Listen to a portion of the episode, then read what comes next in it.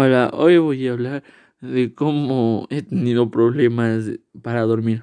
A empieza con que no es solo un problema de que tengo insomnio o, alguna cosa así, es que puedo dormir, pero hay veces que siento que alguien está aquí en mi cuarto y obviamente tengo el cuarto solo. Pero igual siempre, siempre siento que alguien me está viendo o que no puedo dormir bien porque siento que alguien me vigila o alguien está conmigo.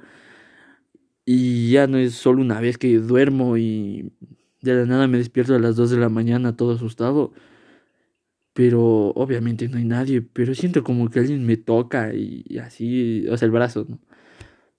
Y mm, he tenido como que antes de dormir, son dos veces que he visto a alguien corriendo hacia mí o parado al frente mío pero prendo la luz y no hay nadie. Y eso me preocupa mucho porque justo abajo de mi casa hay una funeraria y ya no sé, yo saco conclusiones muy locas.